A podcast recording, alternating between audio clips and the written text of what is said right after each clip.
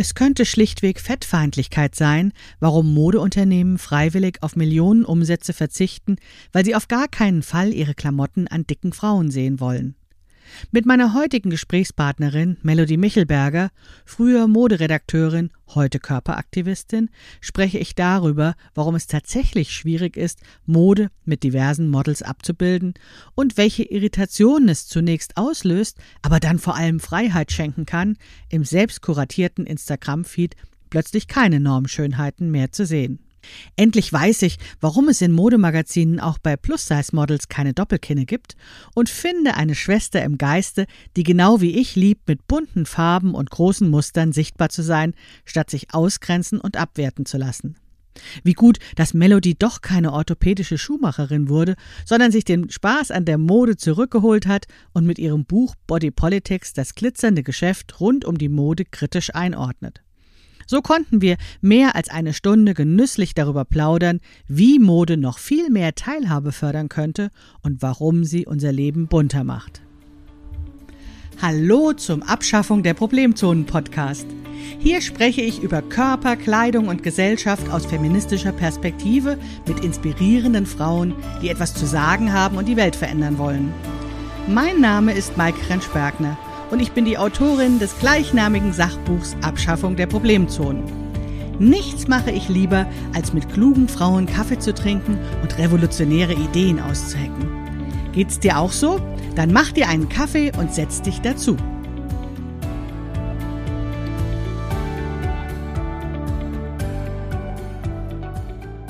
Hallo und herzlich willkommen zu einer neuen Episode des Abschaffung der Problemzonen Podcast. Heute habe ich Melody Michelberger zu Gast und ich bin sicher, viele von euch kennen sie sicherlich, aber es ist doch üblich in Podcasts, sich nochmal anständig vorzustellen. Deswegen, hallo Melody, wer bist denn du so?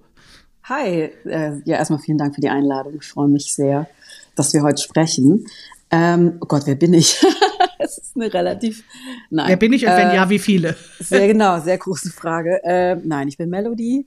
Ich ähm, habe lange als Moderedakteurin gearbeitet bei unterschiedlichen Frauenmagazinen und habe vor zwei Jahren ein Buch geschrieben, das heißt Body Politics. Genau. Und darüber habe ich dich entdeckt. Ja. Ja. Ich fand diesen Titel, fand ich ähm, total interessant. Ich fand das Kleid auf dem Cover schön. und dann habe ich gedacht, das muss ich mal lesen, das Buch. Und habe dann schon gemerkt, dass du eigentlich ganz bekannt bist über Instagram, dass du wahnsinnig viele FollowerInnen hast. Ähm, und ich das aber nicht mitbekommen hatte ja, so viele FollowerInnen sind das jetzt auch wieder nicht. Ich glaube einfach, weil ich halt schon älter bin, sind es wahrscheinlich viele FollowerInnen. Ah, du hast ähm, Glück, ich, ich, bin älter als du. also so viele Jüngere, die so 500.000 ja. Follower oder so haben, ist natürlich nochmal echt ein Unterschied. Aber ja, hm. ähm, ja. Ja, du machst das auf Instagram. Ähm, ja, da bist, bist du schön zu sehen. Du hast schöne Bilder. Ich, ich, ich habe ja immer viel Inhalte und nicht so schöne Bilder. Und du hast vor allen Dingen so eine blaue Wand. Und diese blaue Wand hat mich so inspiriert, dass ich auch eine blaue Wand jetzt habe. Aber die ist etwas heller als deine blaue Wand. Ich habe mich nicht getraut. Ja. Ich sitze ja gerade im blauen Zimmer. Das ist ein relativ tatsächlich ein sehr dunkler ähm, Blauton. Mhm. Und Stiff K Blue heißt der. Und je nachdem, wie das Licht reinfällt, heute fällt nicht so viel Licht rein in diesem November-Nachmittag ist es wirklich sehr dunkel, also fast schon so ein marineblau. Ich liebe das. Mhm. Das ganze Zimmer ist so, also nicht nur eine Wand drin. Ja, hätte ich dich mal früher kennengelernt, dann hätte ich dich fragen können, aber umso dankbarer bin ich, dass du jetzt da bist. Denn uns verbindet ja das Thema Körper. Und ähm, das ist wirklich was, äh, wo man ja auch nicht mit jedem drüber sprechen kann oder will oder sowas. Und das ist echt klasse, dass wir das jetzt heute tun. Also du hast ja eben schon gesagt, du kommst aus äh, Frauenzeitschriften so. Da ist ja das, da hat sich einiges getan äh, zwischen wahrscheinlich damals deinem Verhältnis zu Körper und heute. Also ich kenne es ja aus dem Buch, aber vielleicht wollen die anderen ja ein bisschen was darüber wissen. Also ich war immer schon total fasziniert von Frauenzeitschriften, überhaupt von Zeitschriften. Ich komme ja wirklich aus einem Magazin. kleinen Dorf und Magazin, genau. Ich war immer, äh, es war wirklich so mein Fenster zur Welt. Äh, mhm. Damals gab es ja nicht, noch nicht so viele ähm, Fernsehprogramme, das Internet gab es auch nicht. Und ja, diese Magazine, die ich mir da entweder bei uns im Dorf gekauft habe oder mein Vater hat damals in Stuttgart gearbeitet und mir immer ganz viele Magazine mitgebracht. Und es war für mich so, ich habe mich damit wirklich stundenlang beschäftigt, also mhm. Sonntage lang, Samstage lang. Und dann auch angefangen, die einzelnen Bilder auszuschneiden und für mich so Collagen zu machen zu allen möglichen Themen, Haare oder Outfits oder Körper. Obwohl Körper habe ich damals gar nicht so explizit auf das Plakat geschrieben. Es, es lief halt immer so unterschwellig mit, weil damals war mir natürlich nicht klar, dass alle abgebildeten Frauenmodels in den Magazinen die exakt gleiche Kleidergröße tragen. Ja. Das habe ich erst viel, viel, viel später dann gecheckt. Ähm, aber auch noch viel später gecheckt, was das mit mir macht, was das mit der Wahrnehmung mm. meinem Körper gegenüber macht. Aber dadurch, dass ich so eine große Affinität eben hatte zu schönen Bildern, zu Kleidung, zu Mode, mm. zu Magazinen, habe ich war immer mein war es immer mein Traum, auch selber bei einem Magazin zu arbeiten und die Person zu sein, die diese Bilder verantwortet, also die mhm. quasi hinter den Bildern steht. Und das ist war echt noch mal eine andere Zeit. Ich weiß, dass damals in der Allegra ein Artikel genau zu dem Thema war, also die, die Berufe hinter der Mode, also oder mhm. Berufe in der Mode. Und ja. das habe ich mir ausgeschnitten und so ganz sorgfältig irgendwo eingeklebt in so einen, in so einen Ordner oder was, das weiß ich gar nicht mehr weil ich, also das war für mich halt wirklich so eine wertvolle Information, weil wir uns yeah. im Berufsinformationszentrum, ich war zuerst auf der Realschule, dann war ich noch mal ein Jahr in den USA und dann auf dem Gymnasium, da wurden natürlich nur so Berufe wie Floristin oder Erzieherin oder uh. bei, bei, mir kam raus orthopädische Schuhmacherin bei diesem oh, Test. Okay. Was ja auch Interessierst dich für Schuhe, würde ich sagen. Kleidung zu tun hat, genau. Ja.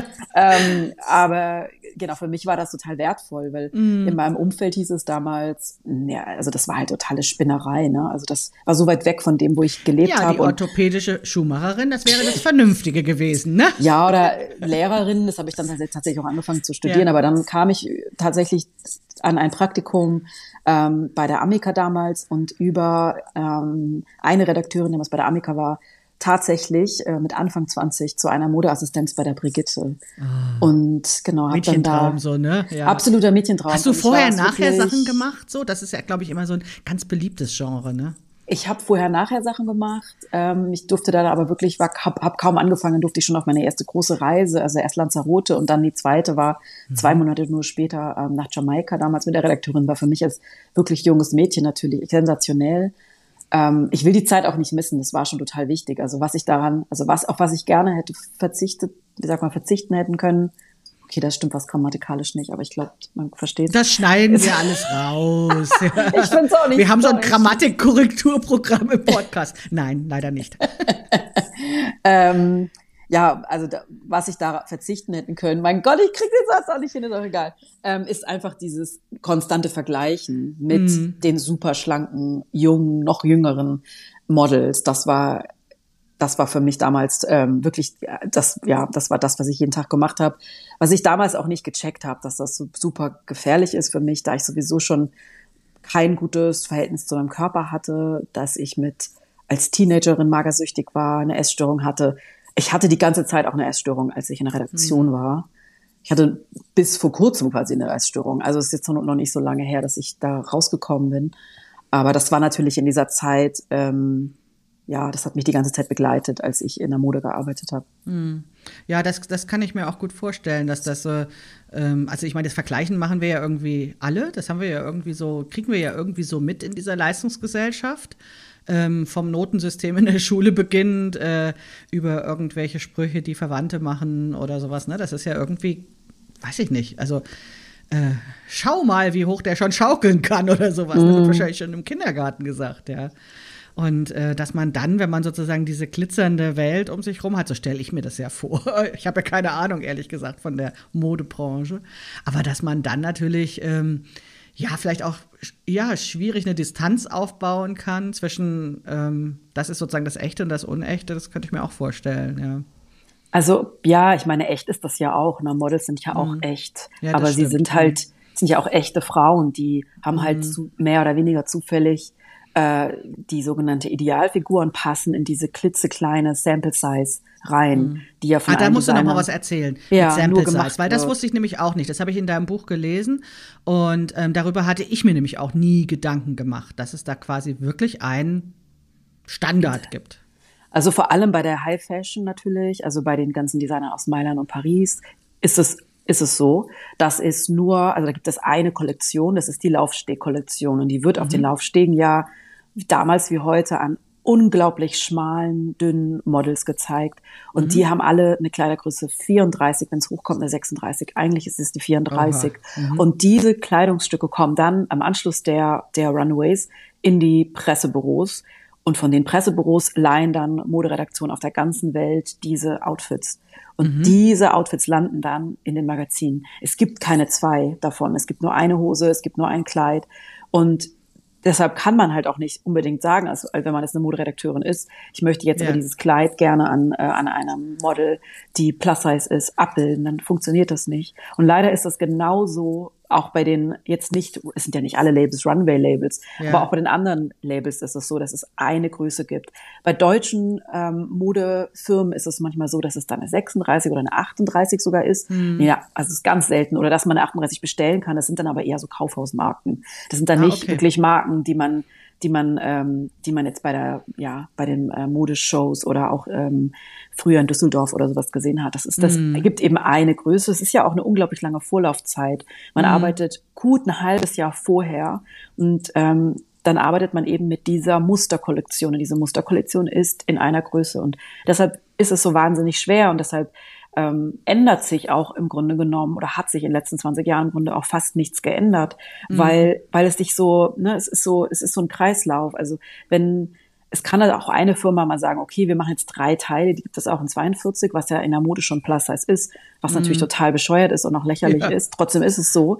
Ähm, aber wenn dann die Moderedaktion, wenn dann die Moderedaktion die Models nicht bucht oder umgekehrt, wenn die Moderedaktion sagt, wir wollen jetzt aber mal eine mit 44 oder 46 was auch immer zeigen, es gibt halt nichts zum Anziehen, dann ähm, ja. funktioniert es eben nicht. Genau. Und das ist wirklich ein riesengroßes Problem mit der Sample Size, weil es halt ein Business ist.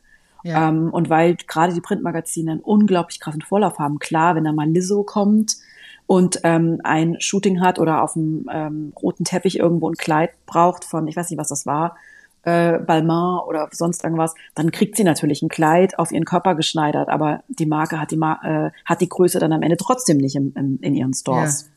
Ah ja. Hm.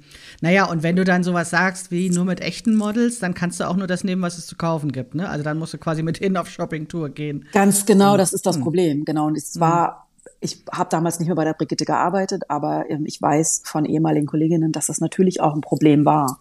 Und das mhm. natürlich dann für die Leserinnen, ähm, dann ist natürlich eine doppelte, ja, dass man sich dann verarscht vorkommt, ne? oder dass es dann noch mal schwerer war, ähm, das so zu sehen. Am Ende waren das ja dann keine Models mehr, die wunderschön aussahen, sondern es waren wunderschöne mhm. Frauen, die mit der Idealgröße in Anführungszeichen, die dann auch noch Mutter von drei Kindern waren und Zahnärztin oder so. Also mhm. das war dann das, das eben für viele Leute das war dann zu echt. Ne? Also dieses, und es ja. war aber trotzdem keine Körperdiversität. Na, und trotzdem die Latte noch total hoch. Ne? Viel zu hoch. Also, also für die wenn, durchschnittliche wenn, Frau, ja. genau, das war das Problem. Also wenn das Models mhm. sind, dann können, dann ist das eher so, okay, das ist ja ein Model. Aber mhm. es ist wahnsinnig schwer. Ich finde auch dann die Kritik teilweise, also ich finde es, ja, es ist halt so ein, so ein, so ein, ja, wenn nicht einer anfängt oder wenn nicht alle gemeinsam das lösen wollen, dann wird sich halt auch nichts ändern, ne? Naja, das ist ja auch, also ich ähm, höre oft sowas wie, ähm, ich möchte ja bei Filmen oder ich möchte in Magazinen auch sozusagen den Traum gezeigt bekommen. So und äh, und ich möchte da ja gar nicht so die Nachbarin sehen oder oder das ganz echte Leben. Und das ist halt auch was, wie wir so ein bisschen rangezüchtet worden sind. Ne? Also dass uns irgendwie da so der der der Glamour mehr äh, interessiert und und wir schon auch das schon irgendwie wissen, dass das nicht alles echt ist, was uns über die Königshäuser oder so erzählt wird, aber irgendwie irgendwie finden wir es ja dann doch ganz gut. Ja. Also beim, ich weiß, als ich da bei der Gala war, da wurde uns das von der Anzeigenabteilung oft gesagt, genau das, ähm, dass die LeserInnen noch etwas zum Träumen brauchen. Also da, mhm. so, so kann man natürlich auch alles äh, legitimieren. Ne? Also ultra klar, teure ja. Mode, die sich durchschnittliche Person auch nicht leisten kann.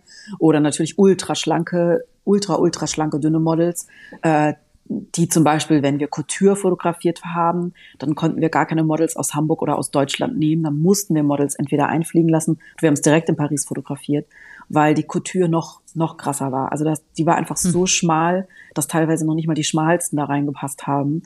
Ähm, genau, aber das, das mit dem Träumen, das habe ich auch sehr, sehr oft gehört. Und eben, da kann man natürlich alles ähm, alles ja. mit legitimieren, was total schade ist, weil in Filmen zum Beispiel, ich schaue mir viel lieber europäische, europäische Filme an, mhm. weil man da ganz ja eine größere Diversität von, von Körpern hat oder auch mal Frauen sieht, die älter sind und auch einfach älter aussehen. Also mhm. Falten, Doppelkinn, was auch immer man sieht.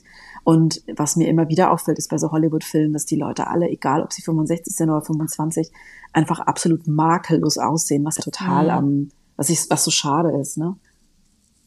Ja, also ich glaube auch, das ist vor allen Dingen auch so ein ähm, Aha-Erlebnis oder Gewöhnungseffekt, also so eine Mischung irgendwie. Also mir ging das eben mit der Timeline bei Instagram so, dass ich äh, dann ja irgendwann sagte mal jemand, ne, du kannst dir das ja selbst zusammenstellen, sag ich, auch gute Idee, ich könnte ja mal nach was anderem suchen, ne? Und ähm, dann ähm, hab, hat sich einfach durch dieses, ich sehe mehr echte Menschen oder auch bei den Nähblogs war das damals schon so gewesen, dass wo eben echte Leute sich gezeigt haben, dass man dann einfach so einen Gewöhnungseffekt hat. Und für mich war das einfach so, ähm, das war sozusagen eine alternative Welt zu dem, was ich in den Magazinen bekomme und diese Kuratierung, die die Magazine machen, also diese Auswahl, die sie für mich treffen, habe ich dann irgendwann abgelehnt. Also habe ich quasi als zum, zum Feind erklärt, je, je mehr ich sozusagen gesehen habe, oh, das sind zwei Welten. Ja. Ja, also ich kann das jetzt ja. nicht mehr ganz so locker genießen, ehrlich gesagt. Ich kann gar keine Printmagazine mehr ja. genießen. Genau aus mhm. dem Grund, weil ich es einfach mhm. super langweilig finde, dass immer die gleichen Körper gezeigt werden, dass es immer junge, weiße, makellos erscheinende Frauen sind, die uns quasi vom Lippenstift bis zur Fernreise, bis zur Mode alles verkaufen mhm. wollen. Und ich habe meinen Instagram-Stream auch vor Jahren kuratiert, was mir total, was, also meine Sehgewohnheiten komplett wirklich einmal umgedreht hat. Also ich stolper mhm. da überhaupt über gar nichts mehr. Also nicht es über, ist wirklich Gewohnheit. Das ist ja, das, eine das Seh genau, Wort da dran. Ne? Unsere ja. Sehgewohnheiten ja. sind so ähm, versteift oder wie sagt man ähm, so auf dieses auf dieses normschöne was in, Aussehen, was in unserer Gesellschaft vorherrscht, dass es am Anfang erstmal gewöhnungsbedürftig ist. Bei mir war das auf jeden Fall so und ich höre das auch bei anderen, dass dann, wenn man dann ähm, Körper sieht in seinem Instagram-Stream, die komplett anders aussehen, die dicke Bäuche haben oder sichtbare ja. Zellulite oder Arme, Arme, die einfach dicker sind, ähm, dass man da am Anfang schon vielleicht kurz irritiert guckt. Ich weiß das bei mir, dass ich dachte, oh krass, mhm. okay, aber die, jetzt ist das so nach, nach, nach, nach, einer, nach einer Weile, dass ich da überhaupt nicht mehr, also A, nicht mehr drüber stolper und das B einfach auch wunderschön finde. Und das hat mhm. mir total auch natürlich auf die Perspektive mit meinem Körper geholfen. Also ich weiß, als ich angefangen habe, ich glaube 2017 war das, oder 2016, ähm, unterschiedlichen Accounts zu folgen, die es ja damals auch schon gab, ähm, war das eine ganz große Bereicherung. Also für mich auch wirklich so diesen Weg zu gehen, den ich dann gegangen bin. Erstmal wirklich zu checken, ah, okay, ich muss überhaupt nicht schlank sein. Weil bis dahin war ja für mich immer noch dieses Gefühl ganz stark, dass ich, ähm, dass ich nur, wenn ich schlank bin, gut bin und schön genug bin und erfolgreich sein kann und anerkannt bin. Das war, mm. also ich bin jetzt 46, aber so bis 40 ähm, war dieses Gefühl noch vorherrschend. Und das ging mhm. tatsächlich auch, also das war jetzt nicht der einzige, das einzige, aber das war schon ein ganz, ganz großer oder hatte schon großen Einfluss, auch diesen Instagram-Stream wirklich umzubauen und ja. unterschiedlichen Menschen zu folgen, also auch nicht nur weißen Menschen und nicht nur Menschen, die keine sichtbare Behinderung haben, sondern ganz unterschiedlichen, unterschiedliches Alter natürlich auch. Ähm, ja, das ist, empfinde ich als so bereichernd, tatsächlich jeden Tag. Und wenn ich dann Magazine aufmache, vor kurzem, ich hatte so ein Terra, ich glaube, es war Terra Express, eine Dokumentation fürs Fernsehen gemacht. Und die hatten die Idee, dass ich so eine Collage bastel, weil ich ja früher auch Collagen gebastelt habe, wie ich vorher, dass ich jetzt mal wieder so eine Collage quasi mache, so fürs, fürs um das so zu filmen. Und ähm, ich habe tatsächlich dazwischen angefangen zu weinen. Also es war natürlich nicht, es, einfach weil ich mich, es hat mich so getriggert, diese ganzen Körper alle gleichen Körper ja. zu sehen, auszuschneiden. Es war nicht ein einziger, nicht ein, so ein riesigen Stapel, ich habe 30 Zentimeter Stapelmagazine, war nicht ein dickfetter Körper dabei. Mhm. Ähm, es waren immerhin. Ja, und selbst ja. wenn, selbst wenn sind es ja dann immer so nur die guten Dicken oder bei den Alten nur die guten Alten. Also wenn ich so an die Apothekenzeitschrift oder sowas denke, ne, dann ist das ja so, da wird ja ein bestimmtes Art von Alter ähm, vorgezeigt, was relativ wenig mit den älteren Leuten zu tun hat, die ich so kenne. Ja, die sind nicht alle irgendwie äh, so gut aussehende, schlanke. Ähm, äh, mit so ganz schönen weißen Haaren Rentner, sondern sind auch jeglicher Couleur irgendwie und mit unterschiedlichen Zipperlein und und groß und klein und dick und dünn und so weiter. Ne? Also das wird ja selbst da ähm, immer wieder idealisiert und auch bei denen, die uns dann so als dicke äh, gezeigt werden, sind das dann auch meistens wieder nur die guten Dicken mit der Sanduhrfigur. Klar, und, aber wie und gesagt, vielleicht dem besonders ebenmäßigen Teint also, oder sowas. Ich ne? hätte mich darüber schon wirklich gefreut über so die ja. Curvy, das Curvy Model, die halt eben auch dann äh, im Endeffekt auch nur nur Curvy Model sein kann, wenn sie ein schlankes Gesicht hat, also gar kein Fall ein Doppelkinn. Ich habe mir mal die Mühe gemacht, durchzugucken, welches welches Top Curvy Model. Doppelkinn hat keins. Mhm. okay. ähm, und wo haben Sie die? Wo also kann man das wegmachen lassen? Ja klar, also ist das, das ist äh, ja, klar, okay. das weiß man von Ashley Graham und anderen auch, dass sie das haben machen lassen. Ähm, ich bin ein bisschen naiv in solchen Sachen. Ja. ich leider nicht mehr. Also gerade wenn man so lange hm. eben auch in der Branche arbeitet, also das ist, ja. und das ist natürlich bei den Corby Models, wenn man da einmal auch den Blick drauf hat, also die werden nur gebucht, wenn sie ein schlankes Gesicht, kein Doppelkinn haben. Ja. Was du gerade gesagt hast, Sanduhr, also einen großen Busen, eine schmale Taille, einen, einen kurvigen Hintern, aber bitte nun auch kein Bauchfett und bitte keinen hängenden mhm. Bauch mhm. und keinen abstehenden Bauch und auch kein Hüftspeck. Also das mhm. darf dann alles nicht sein. Und das sind ja ähm, das entspricht ja nun wirklich auch nicht der Realität. Na null. Ja. Also das ist ja immer, wenn ich jetzt mit meinen Kundinnen arbeite, ähm, dann sage ich immer, je mehr Figur oder je mehr Mensch da ist, umso mehr kann sich das an verschiedenen Stellen auch dann das Mehr befinden. Genau. Und das macht es ja eben auch so schwer bei dieser Curvy oder Plus-Size-Mode, dass das dann eben, ja, die eine hat dann eben äh, Bauch und Po, die andere hat hauptsächlich Bauch, die andere hat hauptsächlich Po und Bäuche können an unterschiedlichen Stellen sitzen und so, unterschiedlich viel Brust und, und, und. Ne?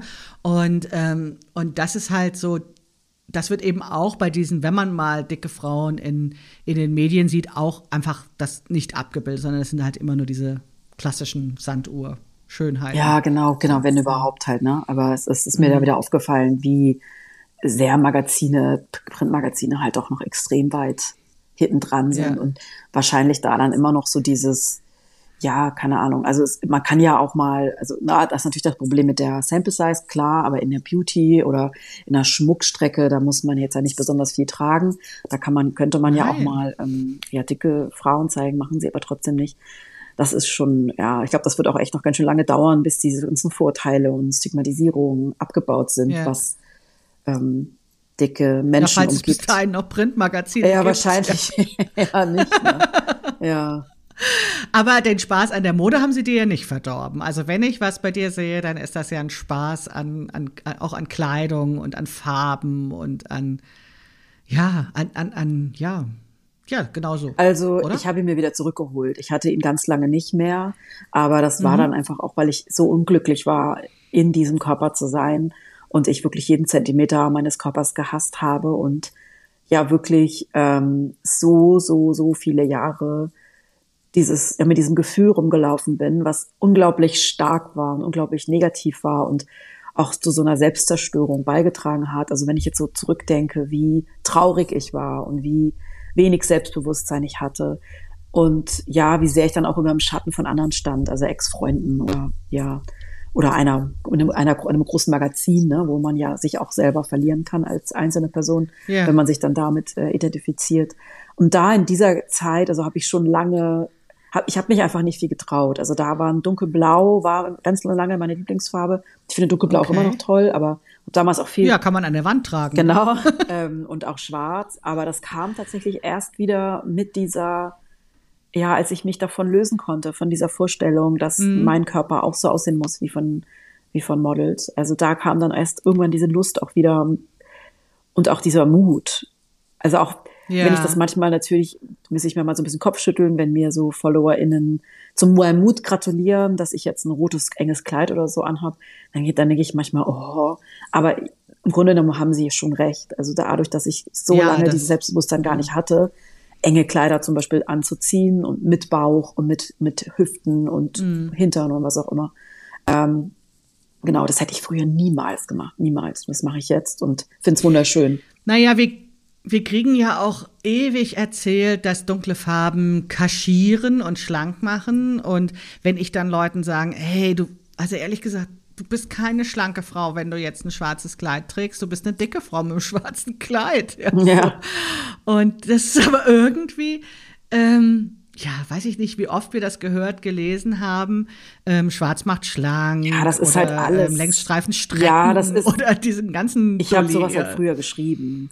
Und das Ding ist, ich weiß halt ja. mittlerweile, wie sowas entsteht, wie solche Geschichten entstehen und auch teilweise aus einer Ermangelung an anderen Geschichten denkt man sich dann oft so was raus und das ist dann genau wie das ist ab einer bestimmten Figur keine Querstreifen oder dass man was auch ja. immer es für furchtbare Moderegeln gibt. Ähm, die haben mich auch sehr lange unter Druck gesetzt und mir wirklich die Lust genommen, ja, mich so selber zu finden oder einfach Dinge anzuziehen, auf die ich Bock hab, die vielleicht jetzt auch gar nicht unbedingt modisch sind, aber die einfach geil aussehen.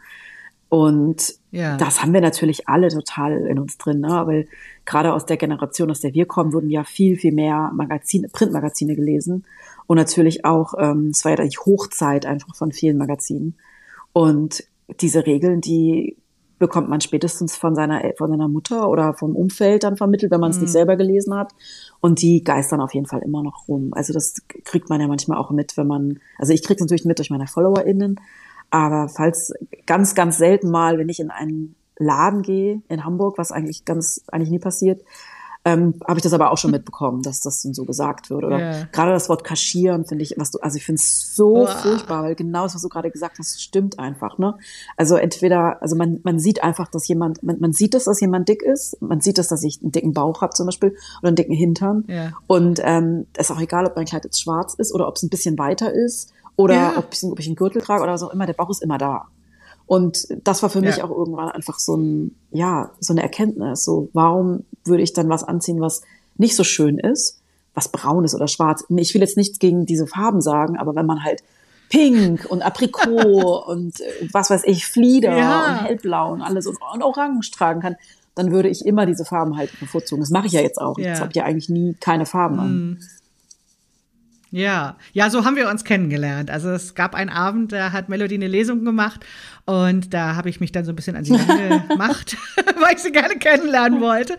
Und dann haben wir tatsächlich auch ein Bild gemacht und sie hatte ein farbenfrohes Kleid an und ich hatte einen äh, Jumpsuit an in äh, weißgrundig, was ja auch dann viel zu dick macht und mit riesengroßen türkisen Blumen drauf, den ich sehr, sehr liebe. Und wir haben dann dieses Bild gemacht und ich dachte, ähm, wie schön das ist, weil da sind zwei Frauen, die sich trauen, da zu sein, sichtbar zu sein, Raum einzunehmen. Und ähm, obwohl wir uns vorher noch nie gesehen hatten, hatte ich echt das Gefühl, so, oh, eine Schwester im Geiste, ja. So, weil ich das tatsächlich nicht so oft sehe. Ja, das stimmt. Ja. Also ich, es, Meistens sieht man andere Es Frauen. ändert sich so ein bisschen, habe ich das Gefühl, auch durch Instagram. Also das macht schon echt viel aus. Also gerade all diese, also wenn ich mir das mal vorstelle, wie viele Frauen ähm, eine Kleidergröße über der 42, 44 haben, das ja die Durchschnittsgröße der ja. Frau in Deutschland ist.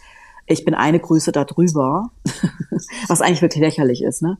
Aber bei mir gibt ab, ab meiner Größe gibt es schon keine Bekleidung mehr. Also ab meiner Größe kann ich mhm. eigentlich in den allermeisten, ich sag mal jetzt so modisch anspruchsvollen Läden. Natürlich bei C&A würde ich was bekommen, bei H&M hört es aber auch mhm. schon auf. Ähm, aber ich glaube, man versteht, was ich meine. Also wenn ich jetzt zu irgendeiner, ja. genau, Designermarke Alsterhaus zum Beispiel auch, die haben ja so eine ganz tolle Abteilung jetzt, das ne, sieht aus ein bisschen wie das KDW. Ich liebe sowas, ja. Ich kann da stundenlang, ich gucke mir alle Kleider an. Aber wenn ich dann frage, haben sie das auch in 46, dann wird, wird, da gibt's das halt nicht. Von keiner einzigen Marke. Von den dänischen nicht, ja. von den belgischen nicht, von den UK nicht, von keiner Marke. Und da ist es natürlich schon so, äh, dass es immer noch schon wirklich der Knaller ist. Also ich bin eine Größe bei der Durchschnittsgröße, aber für euch gibt's schon nichts mehr. Und wenn ja. ich mir dann vorstelle, das ist ja, also das ist ja die erste quasi Größe, da gibt es, geht ja noch viel, viel, viel, viel mehr Größen. Äh, 56, 60, das hatte ich auch 58, habe ich hm. nicht immer gefragt. Ja, gibt's auch. 58, ja, immer auch. zwei, ne? 56, 68. Ja, das sind genau. ja, das sind ja keine komischen Größen. Es gibt ja unglaublich viele Menschen, die diese Größen ja. tragen.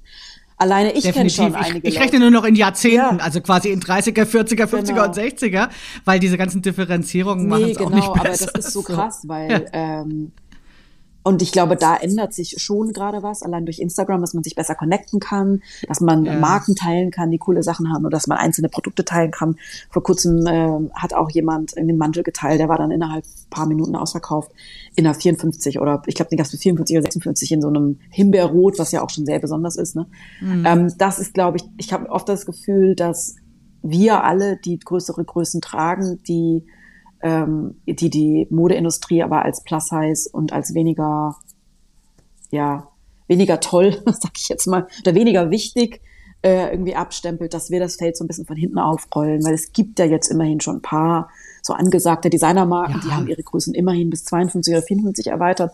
Ähm, das hätte ich vor zwei, drei Jahren nicht gedacht, dass das passiert, ehrlich gesagt. Also ich habe es mir gewünscht, aber dass es wirklich passiert, hätte ich nicht gedacht. Und natürlich weiß ich, dass das nicht das Ende jetzt ist. Ne? Dass, dass jetzt, ich feiere das auch nicht, aber ich, mm. ich sehe das schon, dass sich ein bisschen was verändert.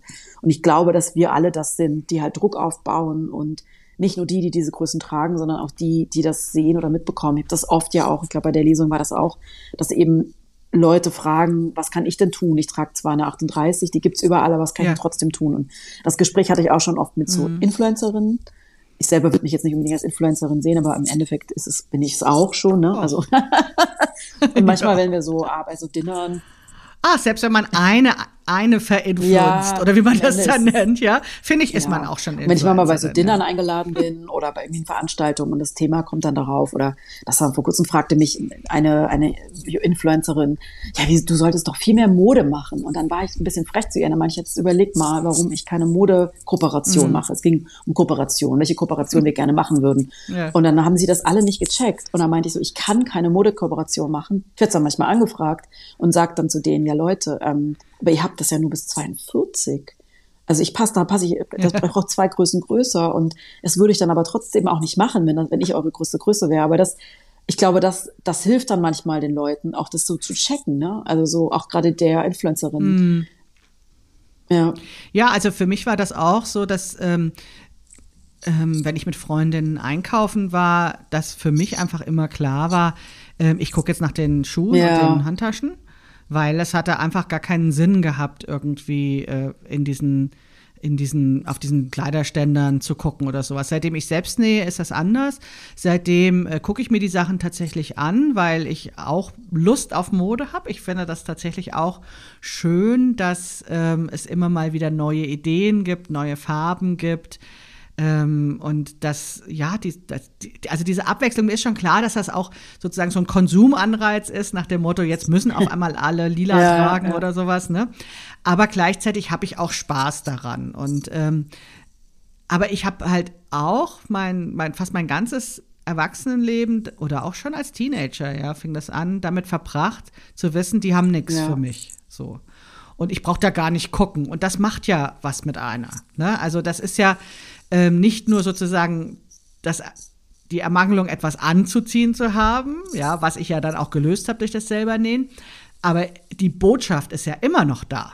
Ne? Das, die Natürlich, haben nichts für mich. ja, klar. Die ich Botschaft, bin nicht, klar, die Botschaft richtig, ist immer noch ja. da und ja. die Botschaft ist nach wie vor total ja. ausgrenzend, ausschließend, ähm, abwertend ja. auch. Also ich kann mir das nicht vorstellen, wie das sein muss, da ich ja so eine Randgröße trage habe ich natürlich unglaublich, bin ich krass privilegiert im Vergleich zu anderen. Also ich trage ja nicht nur die Randgröße, also die es manchmal noch gibt oder es passt oder wie auch immer, ne, mit einer 46, 46. Ja. Also eigentlich 46, manchmal passt mir 44. Es ist ja auch ein bisschen vage, was die Größen so angeht. Ähm, aber dadurch, dass ich mittlerweile auch Kohle habe und mir Sachen im Internet bestellen kann und mir auch teurere Sachen ja. kaufen kann, dass, dass sie, das ist, das ist für mich so dieses, ne, ich, ich, ich falle da auch oft raus, weil ich kann mir Sachen leisten, aber ich kann es mir nicht vorstellen, wie sich das anfühlt, wenn man eine Größe trägt, eine 56 oder eine 58 und man braucht etwas für ein Bewerbungsgespräch oder für irgendwas oder einfach, weil man cool aussehen will. Ja. Und man findet einfach nichts. Man muss das nehmen, was da ist. Das ist doch total, das macht, das, das macht total alles kaputt. kaputt. Ja, das habe ich genau so erlebt. Ja. ja. Also als ich als ich das Studium abgeschlossen habe und dann bin ich losgegangen und wollte mir einen Hosenanzug kaufen und es gab also bei dieser einzigen dicken Modekette, die es halt damals gab, gab es einen beigen Hosenanzug. Ohne, ohne Kragen, ja. Und ja, ich habe mich dann ein paar Monate lang gewundert, warum ich keinen Job finde, ja. So, ich habe, äh, ich wollte in die Unternehmensberatung, was natürlich auch noch eine besonders mhm. schnieke Branche ist und sehr markenorientiert, ja. Und dann kam ich da mit meinem beigen Hosenanzug an und wenn ich überhaupt eingeladen wurde, ne, und hatte keine Chance. Und dann habe ich über so fünf Ecken dann mal da so einen, einen Job bekommen in so einer Unternehmensberatung und habe dann da eben gejobbt, wo es auch nicht so wichtig war, was ich anhabe, weil ich wurde mhm. ja nicht zum Kunden geschickt. Und dann habe ich gesehen, dass diese Thomas, Michaels und Stephans, wie sie eigentlich alle hießen, auch alle gleich aussahen. Die hatten alle den gleichen mhm. Bossanzug an, in Grau und ein blaues Hemd und so weiter und so fort.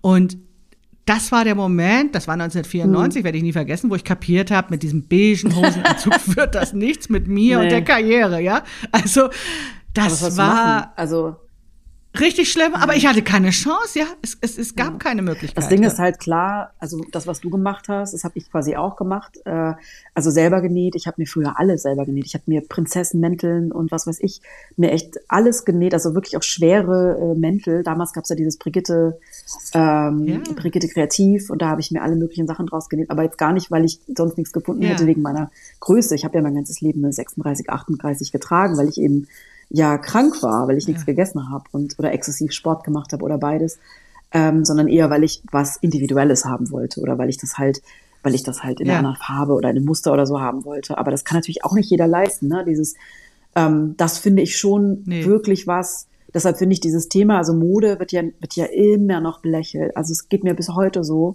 dass das, ähm, ja, Mode, dass das nicht so wichtig genommen wird oder ähm, aber es ist Ach, Blödsinn. Das ist doch unser ja, Kontakt zur Welt, unsere Eintrittskarte, unser, unser, es sagt, es, es sagt was aus, genau. wenn wir genau. zur Tür reinkommen, ohne dass wir genau. ein Wort gesagt das hat halt haben. eben und, auch, und, und. Genau. Also, hat halt, hat halt eben auch was mit Teilhabe zu tun. Also wenn alle zum Beispiel ein richtig ja. cooles Teil tragen können oder was du gerade meintest, irgendein lila Teil oder was auch immer gerade angesagt ist und man kann aber als dicke Person, als dicke Frau da nicht mitmachen, dann ist man halt einfach ausgeschlossen. Oder wenn man eben nicht ja. viel Geld hat und man oder auch nicht viel Zeit hat oder beides und man hat 100 Euro und man braucht oder 50 und man muss dafür ein Outfit kaufen, das ist fast unmöglich. Also das ja. finde ich ist schon was und das schließt eben einfach extrem viele Menschen aus. Also nicht nur, dass sie sich nicht ausdrücken können, ne, dass sie, dass man, dass man nicht, ja. ähm, ich, ich muss mich da wirklich rausnehmen, weil bei mir ist es einfach anders. Aber trotzdem finde ich es immer so wichtig, das zu betonen, weil ich glaube, das checken halt viele Leute nicht, ne? Weil es halt auch so weit außerhalb ja. ihres, ähm, ja, ihres Universums ist, dass es einfach Menschen gibt, die also eine Kleidergröße haben, die es dann halt nicht gibt. Jetzt habe ich irgendwo gelesen, dass noch ein anderer Store, ich glaube das sogar C&A, auch die großen Größen rausnimmt aus den Stores. H&M hat ja die großen Größen schon raus den Stores oh. genommen, gibt es nur noch online. Yeah. Und wenn jetzt C&A auch noch mitmacht, dann gibt es eigentlich yeah. In dieser Preisklasse kaum noch was, wo man als dickfette Person oder Frau yeah. in den in die genau. Und das Problem, was ich halt auch mhm. gelernt habe, was ich auch von anderen FettaktivistInnen lernen musste, oder was, also ich habe das, ja, nee, ich will es gar nicht, ich habe da gar nicht dran gedacht. So klingt das vielleicht. Ich habe nicht dran gedacht, mhm. dass zum Beispiel ja auch nicht jede, jeder Mensch eine Kreditkarte hat oder nicht jeder Mensch eine PayPal-Konto hat. Das ja. heißt, für viele Menschen ist dieses Online-Bestellen halt auch einfach gar nicht möglich ich bestelle super viel online, aber wie gesagt, ich habe auch allerhand Privilegien und kann mir das leisten, kann mir auch bestellen, ja. fünf Sachen gleichzeitig bestellen und drei zurückschicken. Das können halt viele nicht. Und das ist auch wieder ja. so ein Ausschlussding ja, und auch wieder stimmt. so ein, es wird so krass, vielen Menschen so krass schwer gemacht, sich schön anzuziehen. Das ist wirklich, ich finde es mittlerweile echt schon echt bedenklich, was passiert gerade. Also auch für den großen Konzernen, was passiert, dass dicke Menschen einfach aus, ausgeschlossen werden naja, ne, aus den Stores. Weil was, was ist das sonst? H&M hat genug Platz. C&A hat hier den riesen Store zugemacht ähm, und mm. können mir jetzt nicht, nicht erklären, dass sie zu wenig Platz haben. Müssen sie halt die Pullover ein bisschen näher zusammenschieben. Aber unter ihre 100 Unterhosen oder was auch immer. Aber das ist ja dann die Begründung, ne? Es ist, wir haben nicht so viel Platz oder so auf der Fläche oder die nehmen zu viel Platz weg oder so. Ja. Ach, naja, also mm, ich finde, ich glaube auch, dass es insgesamt einfach ein abgesehen von diesen ganzen Pandemie- und Klimakram eben das Thema mhm. Armut und Teilhabe ein großes Ding ist. Aber ich, ich, ich glaube, ich möchte jetzt sozusagen auf das Positive nochmal kommen, weil ähm, wir zwei bieten ja schon Lösungen an. Ja? Also auf der einen Seite ist mir klar, wenn ich über das Nähen von Kleidung rede, dass mhm. das nicht alle machen können. So. Und trotzdem ist es eine Option. Ähm, und dass du eben auch zeigst, Kleidung zeigst, die man kaufen kann, ist eine andere Option. Also wenn Leute dann zu mir sagen, ja, aber ich mhm. kann nicht nähen oder ich will nicht nähen oder sowas, dann habe ich ja die Möglichkeit, zumindest erstmal zu jemandem wie dir, die zu schicken und sagen, ja, das kann ich verstehen, dass das jetzt gerade nicht in dein Leben passt, aber guck mal, es gibt ja Alternativen. Dass das auch jetzt nicht 100 Prozent der Leute ähm, rettet, sozusagen, ist mir klar. Aber ähm, ich gucke immer gerne auf die Sachen sozusagen, mm. die man wenigstens machen kann. Weil ich, ich finde, da steckt schon Potenzial drin. Und, und das hat ja, also wir können natürlich versuchen, die ganze Welt zu verändern, und das mache ich ja auch. Aber auf der anderen Seite weiß ich ja, dass so viele der Sachen auch einfach im Kopf passieren. Also dass die erstmal bei mm. uns im Kopf gelöst werden müssen. Und, und dann ähm, sind diese Sachen, die du vorhin erzählt hast, von wegen, ja, dann ist so ein Gürtel oder sowas, dass man überhaupt zum Gürtel greift. Das ist ja sozusagen schon so eine, schon, schon ein Phänomen. Und vielleicht kriegt man mhm. den Gürtel dann nicht in der Länge, den man den haben will, erstmal. Aber dann experimentiert man erstmal mit dem, mit dem mhm. Schal oder irgendwie sowas, ne? Also so, aber dazu muss ja erst im Kopf was passieren. Also, und bei mir hat das eben geholfen, dass ich andere gesehen habe, die sich das auch getraut mhm. haben. Und da sind wir wieder bei dem Thema Mut. Ne? Also anscheinend hat es doch was mit. Doch, Mut auf jeden Fall was mit tun. Mut zu tun. Alleine sich ja auch gegen all diese Vorstellungen, ähm, Vorurteile zu stellen und zu sagen, ich trage jetzt als dicke Frau ein rotes, knallenges Kleid und man sieht meinen Körper so, wie er ist. Das ja. hat schon was mit Mut zu tun, weil man ja auch dann schon mit Leuten rechnen muss, die einen anstarren. Das ist mir sogar auch schon passiert und äh, ich bin ja so weit unten mhm. eigentlich auf diesem Spektrum, dick-fett, äh, dass ich das dann schon auch krass finde, was ich dann teilweise schon erleben muss, weil ich mir nicht vorstellen kann, wenn ich jetzt ne, eine, eine größere Größe hätte. Es hat schon was mit Mut zu tun, dann auch mit genau Selbstbewusstsein, dann so rauszugehen. Aber ich glaube, da können wir schon auch alle bei uns anfangen. Also natürlich bei uns selber, ne, dass wir uns gegenseitig inspirieren mhm. oder uns Mut machen, Dinge zu tragen, auf die wir einfach Lust haben. Ähm, und mhm. ja, und auch wirklich gucken, wie beurteile ich eigentlich andere Menschen oder habe ich da, wenn ich andere sehe, ja. ähm, sofort was Positives, Wertschätzendes im Kopf oder denke ich, na nu, was ist das denn für ein Outfit oder sieht blöd aus oder so. Das kennen wir ja alle. Das, da nehme ich mich auch nicht raus. Also ich bin da jetzt auch nicht, mhm. das ist ja auch dieses Gelernte über Jahrzehnte, das ist auch nicht so einfach. Ja. Ähm, gerade wenn Frauen, wie du vorher meintest, dass wir Raum eingenommen haben, gerade wenn Frauen Raum einnehmen, mit einem super krass bunten oder glitzernden oder engen Outfit, in vielleicht einer Figur, in der man so ein Outfit noch nicht gesehen hat. Ähm, das, genau, wie wir darauf reagieren. Ich glaube, das ist auch voll wichtig, dass wir wirklich so, klar, bei uns halt anfangen. Ne?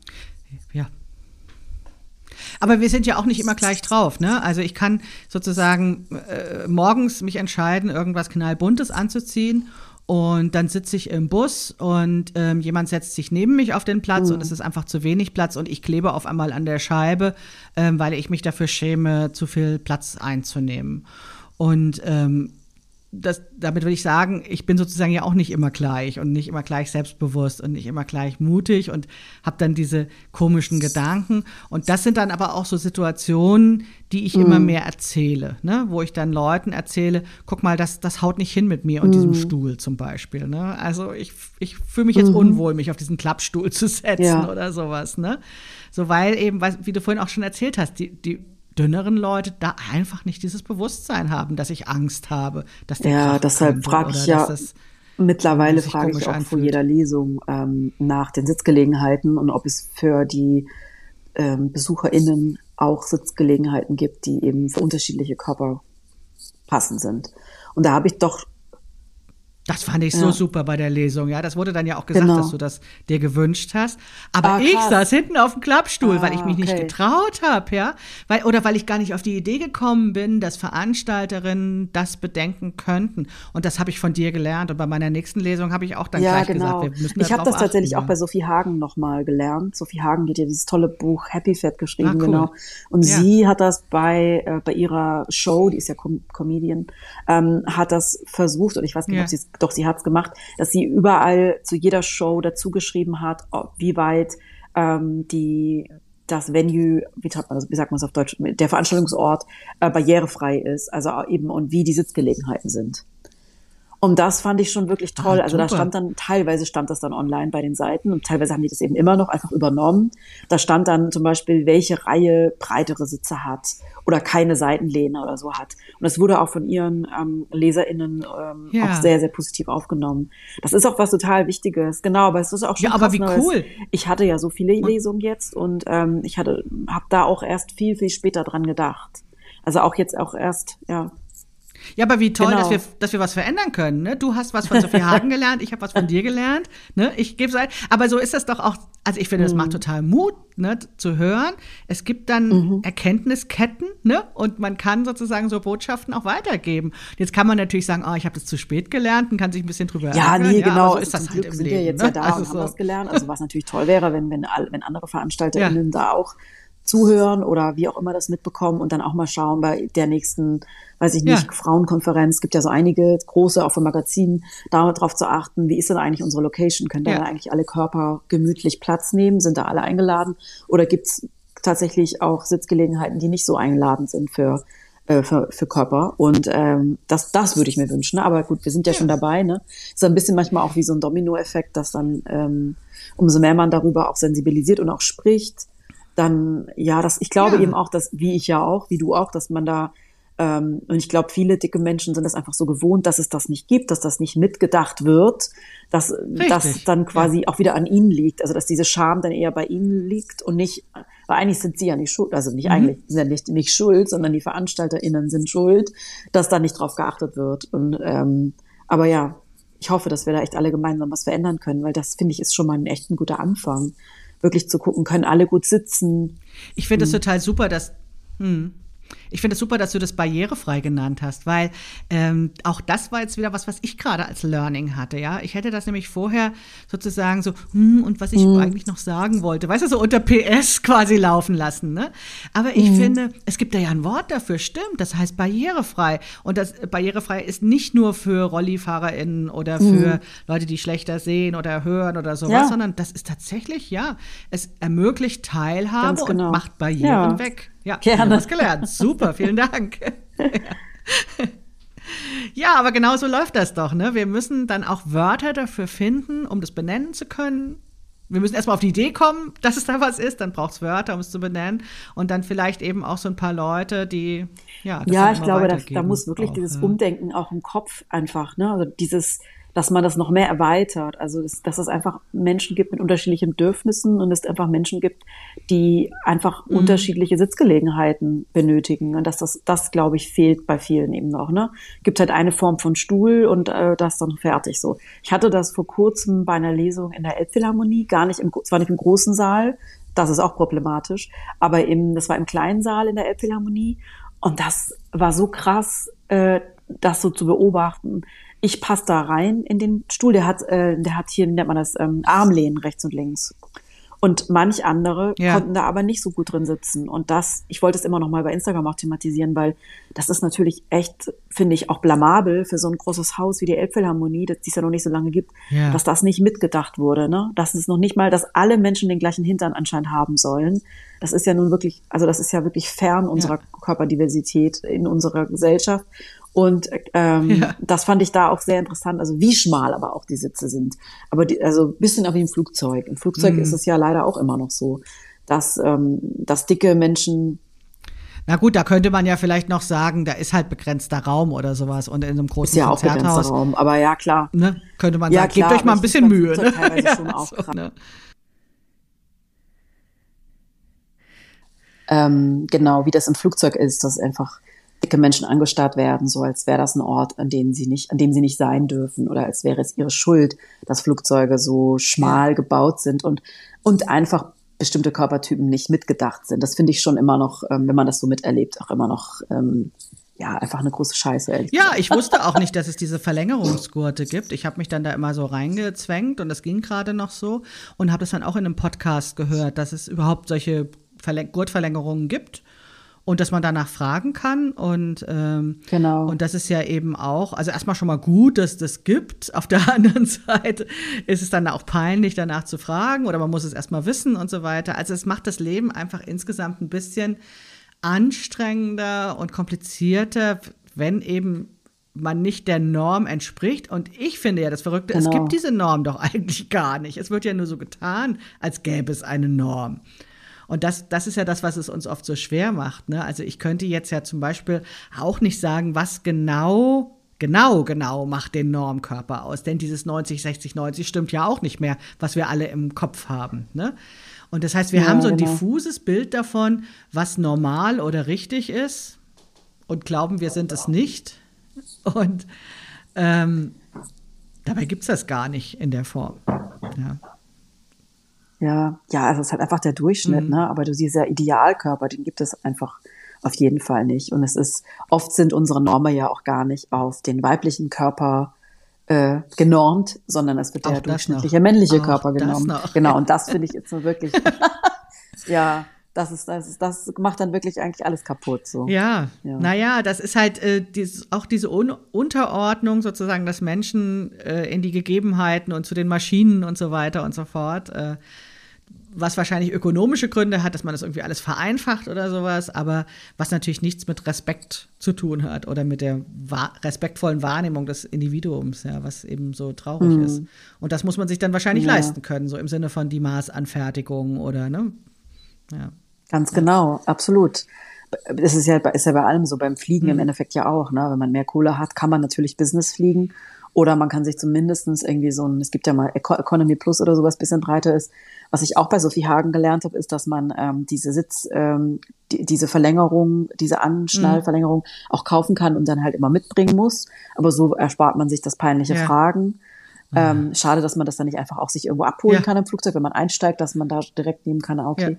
das wäre ja für alle. Aber ich finde an so Kleinigkeiten, in Anfang, also ist für mich jetzt eine Kleinigkeit, für andere ist es wahrscheinlich keine Kleinigkeit, wenn man das immer wieder erlebt ähm, zeigen ja schon einfach, dass, dass ähm, ja, dass, dass einfach Körper, dicke Körper vor allem nicht mitgedacht werden. Mhm. Dass das halt eher eine Abnormalität ist, so ein äh, Zustand, der nicht erwünscht ist, nicht, auch nicht erlaubt ist, mhm. weil sonst würde man ihn ja mitdenken, mhm. ne?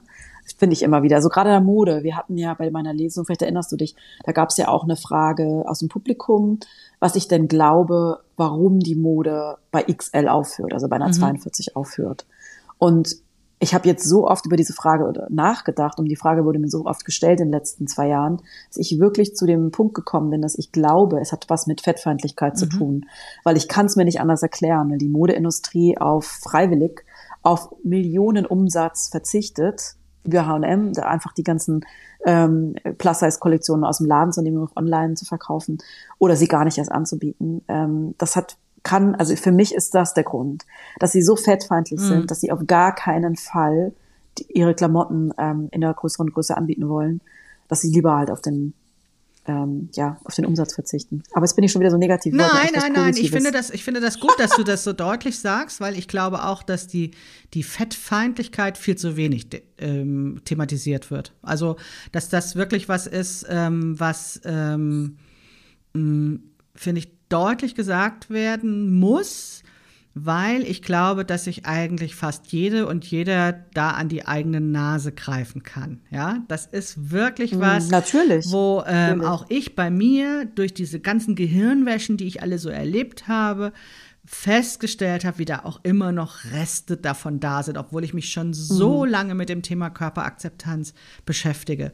Und ähm, also um, das finde ich wirklich wichtig, das deutlich auszusprechen, obwohl ich bei dieser Frage noch eine andere Antwort auch parat hätte. ja. Ja, sag mal. Ja, also nach meiner Erfahrung ist es so, dass eben die ModedesignerInnen wirklich nur lernen, äh, kleine Größen zu entwerfen. Und dass ja mhm. dieser Beruf ähm, diese Mehrgrößen dann zu erarbeiten, ist ein anderer Beruf. Also das ist nicht Modedesign, sondern das, ist, das sind dann die Schnittdirektrisen oder Textilingenieure, die dann eben sozusagen aus diesem Entwurf eben was anderes machen und, und die gradieren einfach nur, dass es immer breiter wird. Ne? Das wird quasi, ich sage immer, es wird mhm. wie aufgepustet, ne? dass es einfach immer ja. größer wird.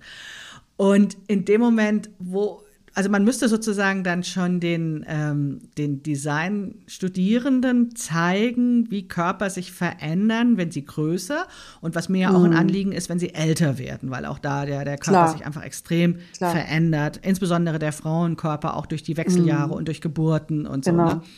Und ähm, aber wenn die das gar nicht lernen, ja, dann, dann gibt's das einfach nicht. Ja, so, also dann, dann, ja, dann, dann das genau. nicht gewollt. Natürlich ist natürlich die, dann auch wieder das, der Grund die Fettfeindlichkeit. Ne? Also warum lernen sagen, sie das Grund nicht? Ist halt ja.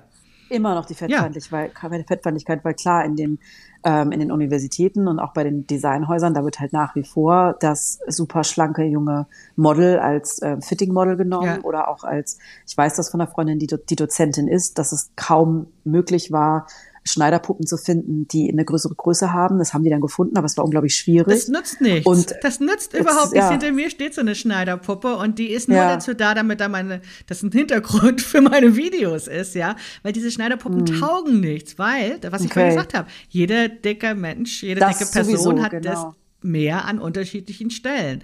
Das genau. heißt, dass du nur in den also in den kleinen Größen haut es natürlich auch nicht ganz hin, aber schon eher, sag ich mal. Je jünger ein Körper ist, je Klar, schlanker und sportlicher ist, ja. umso eher findest du auch eine Puppe dafür, ja. Aber je älter mhm. oder je mehr Körper da ist, umso mehr musst du dann also so eine Puppe aufpolstern, damit die überhaupt irgendwie mhm. so ein bisschen aussieht wie eben der, der Mensch, den das abbilden soll. Mhm. Und das gibt, deswegen gibt es sie einfach nicht, ja. Nee, genau, es gibt die einfach nicht, aber ich, ich rede ja auch oft mit Modelabels oder bin auf Podien und da wird das Thema besprochen und dann haben die DesignerInnen oder auch die Labels immer sehr viele Ausreden, warum ja. sie keine Mode machen, jenseits der 40. Also das eine ist eben genau das, dass die Figuren dann einfach in alle möglichen Richtungen, also ich finde, das klingt dann immer so Zombie- oder Alien-mäßig, so als würden dann dicke Frauen ab 44 mega absurde Figuren haben. Es ist im Grunde genommen, was du gesagt hast, entweder der Bauch oder der Hintern und dann habe ich, sag ich meistens, naja, da muss man eben solche Designs finden, die das beides erlauben. Ja, entweder also Verstellbarkeit mit oder mit ja. genau Verstellbarkeit oder wie bei den Herren so mit Kurzgrößen, genau. Langgrößen genau. und solche Sachen. Das zum ne? Beispiel auch ja. genau.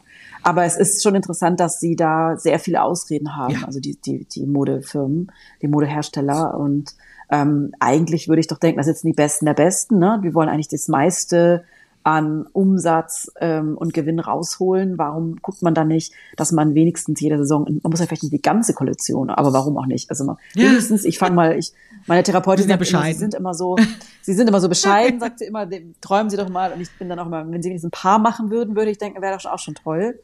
Ähm, wie gesagt, meine Lieblingsdesignerin, Stine Goya aus Dänemark, die ich ja im Buch auch beschrieben mhm. habe in dem Modeteil, die ich dann auf einmal nicht mehr reingepasst habe, weil deren XL war eine 42 und sie hat ihre Kleider nur bis 42 produziert.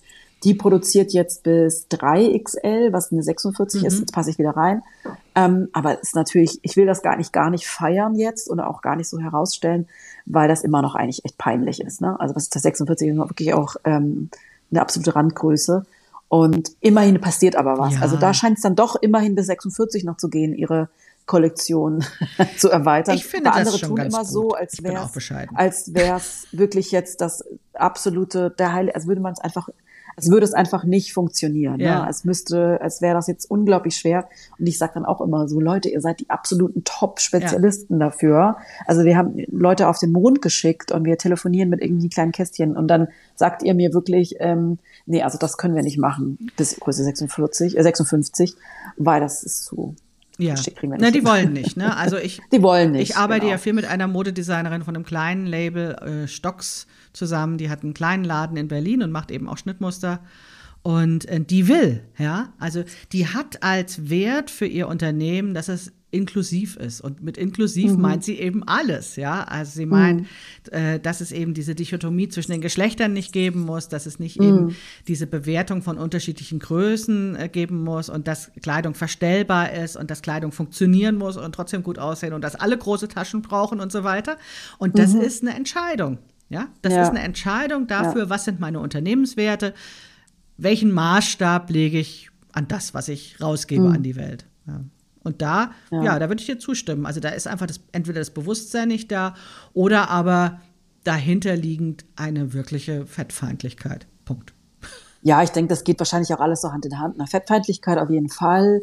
Dann ist es natürlich, kann ich mir schon vorstellen, dass, dann eine, dass es da am Anfang erstmal eine größere Investition äh, reingeschaufelt werden muss, weil man erstmal Schnitte entwickeln muss, die mm. passen, die auch ähm, skalierbar sind, die ähm, trotzdem einen guten Gewinn am Ende abwerfen, also die man, wo man jetzt nicht noch zehn Schritte mehr hat, weil man mehr, weiß ich jetzt auch nicht, Falten oder was auch immer einnehmen muss. Also ich kann mir schon vorstellen, dass das auch schon eine Rolle spielt, weil es ist ja, ja. wissen wir ja, weil wir auch nähen oder ähm, das 34 und eine 54, dass das einfach anders ist, ist logisch. Mhm. Ne, aber trotzdem denke ich, also das sind auch alles, also das alles Ausreden sind und hat auch wirklich was mit der Fettfeindlichkeit zu tun hat. Ja. Na, das Interessante ist ja, was du eben gesagt hast, ist, dass dieser Markt, der ja wirklich groß ist, ne? Und was ich ja auch beobachte, ist, wenn man jetzt zum Beispiel sagt, okay, es sind ja auch mehr ältere Frauen, die eben anspruchsvollere Figuren haben. Die haben ja auch meistens ein bisschen mehr Geld als so eine 17-Jährige. Warum lässt man sich das so mhm. entgehen? Ne? Also so. Ja, das, das stimmt. Aber obwohl ich schon auch sehr viele jüngere Frauen, äh, also gerade meine Followerinnen sind ja eher jung mhm. und ähm, die bestellen die Sachen halt oft in den USA, in den USA oder auch in UK, wo es die Marken ja gibt. Yeah. Also wo es dann pinkfarbene Stretchkleider oder äh, lilane Anzüge gibt. Ne? Das wäre gut, wäre auch nicht gut gewesen für deine Bewerbung, mit dem lila Anzug Nein. um die Ecke zu kommen, aber besser als der Ach, Beige heutzutage könnte man das, glaube ich. Heutzutage, aber, ne? genau. Also ich finde schon, dass ich auch gerade die großen Player, ne, Zalando ja. und wie sie alle heißen, haben ja, also gibt es ja Sachen. Ich finde, ist trotzdem immer noch ein bisschen eine Spur weniger toll als jetzt die äh, anderen Klamotten. Ich weiß immer nicht, wie man sagt, herkömmlichen Größen, das ist alles so bescheuert, ne? Weil eigentlich ist ja eine große Größe auch mm. eine mhm. normale Größe. Mm. Ähm, aber dass es das überhaupt gibt, dass es so viele unterschiedliche Klamotten gibt in großen Größen, das finde ich. Oder ich habe ähm, zum Beispiel auch mit Adidas gearbeitet, ähm, in der Pandemiezeit war das. Adidas hat die Größen erweitert bis 56. Und am Anfang wollte ich gar nicht mit denen arbeiten mit Adidas und habe das extrem in Frage gestellt und habe auch ein bisschen frech immer geantwortet, ehrlich gesagt, weil ich das so ja, wie nennt man das denn? Size-Washing oder irgendwas? Ich, äh, Gibt es, glaube ich, kein Wort für. Aber ich dachte immer so, ja, das ist, meinen die doch gar nicht so, weil das kennen wir ja auch. Ne? Am Ende mm. ist es eine 4XL und da passt dann gerade mal ich rein. Und mm. eigentlich ist dann doch wieder keine 56. Aber tatsächlich haben die das richtig, richtig gut gemacht. Das ist jetzt keine Schleichwerbung, sondern das fand ich ein, für mich auch ein gutes Beispiel oder so ein, das toll zu sehen, dass sie nicht nur ähm, diese Mode machen, sondern auch auf ihrer Seite die Models zeigen mit einer mhm. Größe 54, 56, 60, mhm. glaube ich, gibt es sogar. Das fand ich toll, dass man eine Frau sieht mit einer großen Größe, die Yoga macht oder die durch den ja.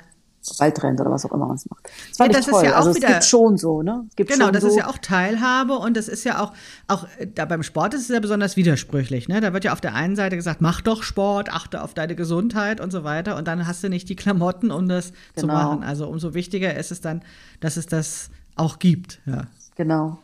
Genau. Okay, also wenn ihr jetzt zuhört, ihr Unternehmen, ich wünsche mir jetzt noch, ich wünsche mir ja noch so einen Neoprenanzug, um bei kalten Temperaturen zu schwimmen und bin zu faul, ihn mir selbst zu nähen, weil der muss ja sehr gut passen.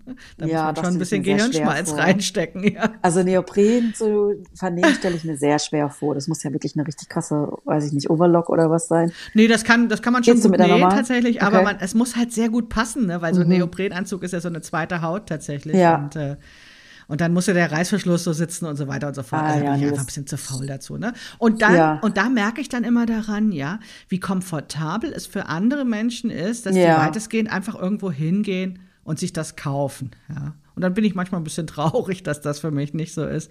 Aber gleichzeitig denke ich, Gott sei Dank, die meisten anderen Sachen kann ich ja nähen. so. Ja. Also das finde ich halt, ähm, ja, ich weiß, es ist eine individuelle Lösung, ne? Also ich, ich verändere damit nicht so ganz äh, die Welt oder sowas, ne? Aber ähm, ich habe halt gemerkt, dass durch diese individuelle Lösung ich dieses Selbstbewusstsein bekommen habe, eben mhm. auch an anderen Stellen die Welt so ein bisschen mehr zu verändern. Mhm. Und ähm, das finde ich. Na, das ist schon, toll.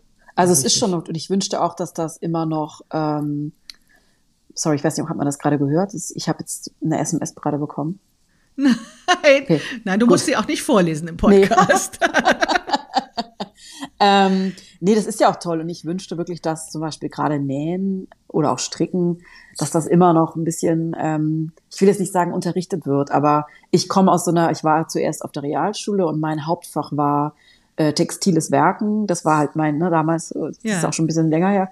Da hat man dann ähm, genau gekocht und wir haben gestrickt und wir haben genäht und aber das war total toll, weil ich da auf jeden Fall, ich habe davor, zwar auch schon genäht, aber habe nochmal so viele tolle Sachen gelernt. Und eigentlich ist mhm. es so mhm. schade, ne, dass wir das gar nicht mehr so lernen, auch, glaube ich, gar nicht mehr so zu schätzen wissen, wie toll das ist, ein Kleidungsstück selber, herzu, selber herzustellen.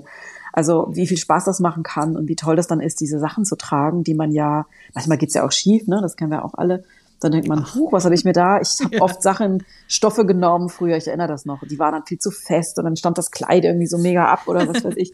Aber ähm, wie toll das eben auch sein kann, ne? Und wie man da ja auch genau die Mode umgehen, also dieses ganze System so ein bisschen umgehen kann ja. und ja, es hat was ähm, Subversives, das finde ich daran ja, auch so gut. Ja. Finde ich auch gut. Ja, ich meine, ich glaube aber, kann mir vorstellen, dass die ganzen Nähkurse an der äh, hier an der Volkshochschule, so dass die immer auch noch gut ausgebucht sind, weil das ja, das macht ja auch total Spaß ja total Spaß. Ja, es ist ja auch, ja. es gibt irre viele Nähmaschinen in Deutschland. Ja. Also es gibt, ähm, ich habe da mal so eine Zahl gelesen, das klang irgendwie sowas wie jeden zweiten Haushalt oder sowas, was ich echt wirklich viel finde. Ja. Ähm, ich vermute mal, dass sie halt auch ähm, nicht immer genutzt sind, weil nicht jeder das halt kann, ne? Und weil man, weil man eben nur, weil man sie besitzt, ja noch nicht gleich da so automatisch was Gutes bei rauskommen muss. Und wir haben das ja zum Teil auch so ein bisschen verlernt, dieses äh, ähm, sozusagen, dass man auch ein bisschen Zeit braucht, manchmal Dinge zu, bis sie gut werden, weil wir eben, glaube ich, in ganz vielen Lebensbereichen gewöhnt sind, so eine schnelle Wunscherfüllung zu bekommen, indem wir Dinge einfach kaufen. Ja, also mhm. das ist ja, ähm, Teil des kapitalistischen Systems, dass wir einfach ganz viel Zeit in Arbeit investieren und dann eben äh, ganz viel Geld in Dinge investieren, die dann eben ja sehr schnell da sind. Und ähm, das selber machen bedeutet dann ja letztendlich immer so, ich muss dann eine Weile drauf warten, bis mein Wunsch wirklich erfüllt ist. Ne? Ich muss ein paar Grundlagen erst lernen oder ein paar Fehlversuche machen oder sowas. Aber gerade für diejenigen, die durch Konsum ihr Bedürfnis eben nicht klar. so erfüllen können, ist es dann eben eine Lösung. Ja. ja, absolut, klar. Es ist ja auch was anderes. Ne? Man hat dann eben nicht dieses man hat nicht die tolle Tüte, man hat nicht dieses Label, was alle tragen oder so. Also ne, ich komme aus der Mode, für mich ist das dann ja. jetzt mittlerweile nicht mehr wichtig. Auf der anderen Seite ist das eigentlich auch Quatsch, merke ich gerade, weil natürlich kaufe ich, weil eigentlich Quatsch, habe ich mich eigentlich selbst belogen. Natürlich ist es mir immer noch wichtig, also klar. Nee, ich, ich Aber es gibt das. mittlerweile, das finde ich eigentlich ganz niedlich, gibt es solche Webbänder, die man kaufen und dann auch machen lassen kann, wo man sozusagen sein eigenes Label hat. Also nach dem Motto, habe ich ja. selbst gemacht, so, oder auch mit dem eigenen Namen, den man sich einfallen lässt ähm, um auch sozusagen den Übergang mhm. zu schaffen. Ne, zu. Es ist total toll, aber es zeigt halt auch dieses Kapitalistische, ne? Also ja, so dieses ähm, bestimmte Sachen tragen, wie du vorher meintest, da, ähm, bei, bei deinem ersten Job, dass das alles ja. der bestimmte Bossanzug sein muss. Ich kenne das aus der Moderedaktion natürlich auch, dass wir alle immer bestimmte Kleidungsstücke anhatten, bestimmte mhm. Label. Man brauchte auf jeden Fall eine, eine Designerhandtasche, die mehrere tausend Euro gekostet hat. Das habe ich mir als junge Modeassistentin auch damals. Es hat mehr als mehr als ein Gehalt gekostet, eine Tasche. Also mhm. rückblickend wirklich total bescheuert. Ähm, auch wirklich hochproblematisch, weil ich kenne sehr viele, die in der Mode arbeiten, die wie ich damals auch hoch verschuldet waren, weil das einfach, also eine Tasche für 2.000, 3.000 Euro zu kaufen, ist einfach, da muss man schon extrem viel Kohle auf dem Konto haben, damit ja. man das mal so locker ausgeben kann. Ne? Damit man aber, die anderen Monate noch was zu essen hat. Ach nee, genau, gegessen wird gehört, ja auch nicht so viel. Gehört hm. halt dazu. Nee, gegessen wird sowieso nicht so viel, aber es braucht man halt, ne? Dieses dann ist dann mehr so ein ja. Statussymbol in dem, wenn man das, also in, in dem Bereich ist Mode dann auch ein gehört dann, es gehört dann dazu, das gehört so zum guten Ton, ein bestimmtes Kleidungsstück zu tragen. Daher komme ich halt, das ist für mich auch immer noch total schwer. Ähm, ja. Das so loszulassen, ne? Und dann vielleicht was selbstgestricktes anzuziehen. Oder mittlerweile habe ich das, habe ich auch eine andere Wertschätzung dafür. Oder ja. Ähm, aber ich, ist, ich merke wirklich, dass es mir nicht so leicht fällt, dass ich dann doch lieber schnell was bestelle.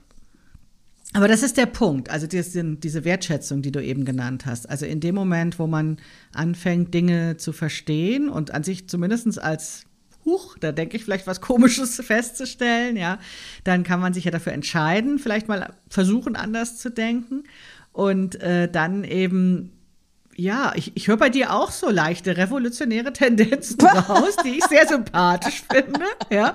Und dass man dann sagt, okay, jetzt nehme ich einfach mal das Gegenteil, ne? Also so, ähm, ja. Ja, äh, No Brand sozusagen. Ich finde ja, das genau. gerade gut, weil es keine Marke hat. Ja, oder, genau. ne? Und ähm, ich weiß, was du meinst. Diese Marken geben einfach Sicherheit, ja. Also ich bin in Frankfurt aufgewachsen, ne, in dieser Bankerstadt, ne, mhm. ne, wo irgendwie alle gleich aussehen und sich alle über Marken definieren. Und bin dann nach Berlin gezogen, wo jeder anziehen kann, was er will, mhm. was ich total sympathisch und gut fand und deswegen auch da gelandet bin. Aber ich habe dann gemerkt, natürlich gibt einem das Sicherheit. Ne? Also Marken geben Sicherheit. Kleidungsvorschriften geben Sicherheit. Und da sind wir wieder beim mhm. Mut, bei dem wir vorhin schon mal waren. Ne? Es ist halt viel leichter, sich im Gleichschritt natürlich, zu bewegen, natürlich.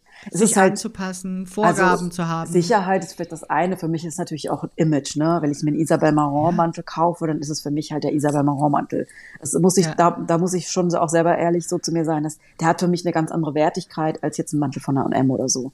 Aber ich ja. muss auch wirklich sagen, ich kaufe mir auch nicht so oft so teure Stücke, sondern ich habe diesen Mantel, der hat so eine Fuchsia-Farbe. Ist mehr eine Jacke als ein Mantel, aber ähm, egal wann ich den anhab oder wo ich den anhab, ich kriege immer Komplimente und ich liebe diesen Mantel und ich hege den auch. Also ja. ich, der hängt hier, ne, ich schmeiß den nicht auf den Boden, das kann mir nämlich auch passieren mit, mit Kleidungsstücken, sondern ich hänge ihn sofort auf und ziehe ihn jetzt auch nicht an, um mal nur kurz zu Edeka zu gehen, sondern ziehe ihn dann wirklich, also bin da ja. schon ein bisschen, also ich bin jetzt auch nicht so jemand, die Sachen ähm, so, äh, wie sagt man, aufspart. Das habe ich früher sehr oft gemacht und dann ja. hat man irgendwann Sachen aufgespart und dann passen sie nicht mehr oder sie gefallen einem nicht mehr. Das mache ich auch nicht. Ja.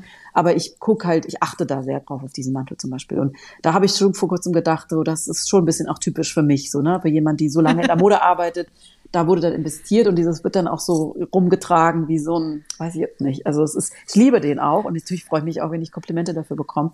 Ähm, aber ich fühle mich auch tatsächlich noch toller in diesem Mantel. Nicht nur, weil er toll aussieht, sondern weil ich weiß, dass er von ähm, Isabel Moraus. Keine Ahnung. Das ist, glaube ich, einfach Na, es klingt wie so ein Superhelden-Outfit. Ah. Ne? Also du hast das Gefühl, als ähm, ist dieser Mantel, gibt, als gibt er dir nochmal besondere Kräfte oder besondere Magie. Ne? So. Ja, vielleicht. Und das, und das finde ja, ich das eine ja schöne Mode Funktion auch. von Kleidung. Ja. ja. genau, das kann ja Mode auch, also so im Idealfall. Ja. Ne? Also ich finde jetzt, genau, das kann das eben auch. Und gerade diese Liebe, die ich habe zu Mode, Designern und schönen äh, Materialien und tollen Schnitten, das ist auch was, das, das werde ich auch immer haben. Das, äh, genau. Ich finde das tatsächlich auch ähm, in dem oder ich finde das gar nicht so schlecht. Also ich habe ich hab einen Hang zu teuren Lampen. ich liebe Designerlampen. Ähm, wobei ich tatsächlich nicht so gut drin bin, immer den Namen zu wissen, von wem das ist. Aber ich liebe wirklich funktionales, gut gemachtes Design. Und ähm, und kann da schon auch mal so Monatsgehälter ja, absparen ja, oder ich habe schon Jahre auf bestimmte Lampen ja. gespart oder sowas. Ne? So. Also da aber da ist tatsächlich, also wie gesagt, ich weiß oftmals nicht, von wem das ist oder vergesse es mhm. dann auch immer wieder. Ähm, aber ich finde, wenn ich gutes Design verehre, mhm. ja, dann bedeutet das ja auch eine Anerkennung, dass jemand wirklich sich Gehirnschmalz da reingesteckt hat. Mhm. Ne? Und das ist dann eben nicht mal eben schnell produziert, sondern das ist dann gutes Design. Ja, und ja, genau. Äh, im besten Falle ist das eben bei Designerkleidung eben ganz genau. Naja, ne? so ist es auf jeden Fall. Vor allem eben auch die Materialien sind natürlich nicht vergleichbar von jetzt mhm. so einem Mantel zu einem Mantel von einer Fast Fashion Marke. Das kann man nun, also es ist einfach wirklich so. Obwohl die manchmal auch gute Sachen machen, ähm, wo ich mich immer wieder wundern muss. Aber in dem Fall, genau. Also was mich eben oft auch ärgert, dadurch, dass ich ja auch den, auch bei einem Modelabel schon mal gearbeitet habe, ich weiß einfach, wie viel Arbeit reingeht in ein Teil. Mhm. Also nicht nur das Design, ähm, die ganze äh, Skalierung, das ganze, die Gradierung der einzelnen Schnitte und so weiter und mhm. die Stoffauswahl und so weiter. Das ist ja Sourcing alleine, egal, also ein anderes Thema, aber was das alles dauert, ne? Und das finde ich dann ja. teilweise in unserer Kultur, in der wir leben, dass dann so Fast-Fashion-Firmen kommen und diese Designs einfach klauen von ja. entweder kleineren Labels oder auch von großen Designern, finde ich nach wie vor richtig scheiße. Also das finde ich, ähm, das hat mich früher schon total geärgert. Natürlich ist es toll, ne, wenn dann alle die Sachen anziehen können, aber mhm. ja, es ist ein anderes Thema. Aber das finde ich ähm, schon auch immer wieder was. Das scheint aber mittlerweile auch, ich glaube, viele Leute interessiert das einfach auch nicht, ne? Ja, ja, das ist insgesamt, glaube ich, muss da noch ganz, ganz viel passieren mit unserer Bekleidungsindustrie. Mhm. Das habe ich ja auch in Abschaffung der Problemzonen geschrieben, wie schockiert ich darüber war, als ich die Zahlen gelesen habe, welches CO2-Problem durch die Textilproduktion ja, und so weiter alles verheerend. entsteht. Das wusste ich ja vorher alles auch nicht, bevor ich das nicht recherchiert ja. hatte. Ja. Ähm, da muss, glaube ich, insgesamt total viel passieren. Aber ich, wie gesagt, ich lenke ja gerne den Blick auf das Positive. Mhm. Und wenn ich jetzt an deinen Mantel denke und höre, dass du den gut ähm, behandelst, ja, dann finde ich, ist da schon auch, auch da wieder ganz viel gewonnen, mhm. ja, weil dann brauchst du eben nicht fünf andere mhm. Mäntel. So, ne? Vielleicht brauchst du noch einen anderen für, für die Lebensmitteleinkauf, ja. Aber ähm, du brauchst keine fünf. Genau. Ja? Obwohl ich finde, fünf Mäntel braucht man eigentlich schon. Also in Hamburg also, braucht man schon Na gut, Mäntel. aber das ist vielleicht mein, mein spezielles äh, Ding, seitdem eine Freundin von mir mal gesagt hat, äh, Mäntel sind Kleider für draußen. es ist, aber also ich denke da jeden Winter drüber nach, wie viel Mäntel darf man haben. Ich habe natürlich auch nicht nur einen Mantel, aber ähm, also dadurch. Aber wir haben Spaß daran. Ja, und dadurch, und das ist ja auch dass wir so viele Monate Mäntel tragen und ich ja, ja. dann auch gerne noch mal in den übrigen Monaten auch noch mal in, in Island bin, wo man auch noch mal einen Mantel braucht, ja. trage ich sehr viele Monate im Jahr Mäntel. Deshalb, ja, ich finde, man Mäntel sind kann toll. schon mehr. Also das finde ich, können wir auch, auch, auch so stehen ja. lassen. ja, nein, also das was ich meine, ist, man muss sich dafür nicht immer rechtfertigen, so, ne? Also, ähm, es, mir geht es ganz oft darum, Leuten eben auch Bewusstsein für Kleidung ähm, zu übermitteln. Ähm, äh, ich sage ja auch gerne, Nähen ist das neue Kochen, mhm. also oder Menschen sind Textilanalphabeten. Dafür, dass wir so viel Kleidung tragen, wissen wir ganz wenig darüber. Ja, so. das stimmt. Und dann finde ich, ist sozusagen jeder Versuch, mal was darüber zu erzählen und da auch Bewusstsein zu vermitteln, so wie wir das ja ähm, mhm. in den, der vergangenen Stunde, die wir schon reden, gemacht haben, ja, einfach total wichtig und total gut. Ja, das ist eigentlich auch das, was ich mit meinem Instagram ja auch machen will. Also, ähm, also ich schreibe das auch immer wieder, weil natürlich es manchmal auch oder gerade jetzt, als ich diesen besagten Mantel getragen habe und mir so 95 Leute geschrieben haben, kannst du mir einen Link schicken, äh, wo ist dieser Mantel her? Und ich dann ganz viele Leute enttäuschen musste, dass es ihn A, gar nicht in so viel Größen gibt hm. und B, er einfach super, super teuer ist. Ähm, dann und schon wahrscheinlich schon etwas aus der letzten Nee, tatsächlich ist der aus nee, der Nee, der, mhm. der war aus der, also auf jeden Fall gibt's ihn doch. Der ist immer noch im Sale. Ja, okay. Also ihn gibt's noch, mhm. aber dass ich dann auch ganz oft eben geschrieben habe, ähm, es ist ja auch nur eine Inspiration. Also ich bin jetzt gar nicht so eine mhm. Abziehbild, so hier ist der Mantel, hier ist das Schuh, hier sind die Links, sondern eher eher so eine Inspiration oder so ein ja so ein, so ein Wink, so hey, erlaubt euch, pinkfarbene Mantel, Mäntel mhm. zu tragen. Und das finden dann wieder alle gut. Aber ich glaube, das ist manchmal auch so dieses, ja. dass wir das natürlich gewöhnt sind. Ne?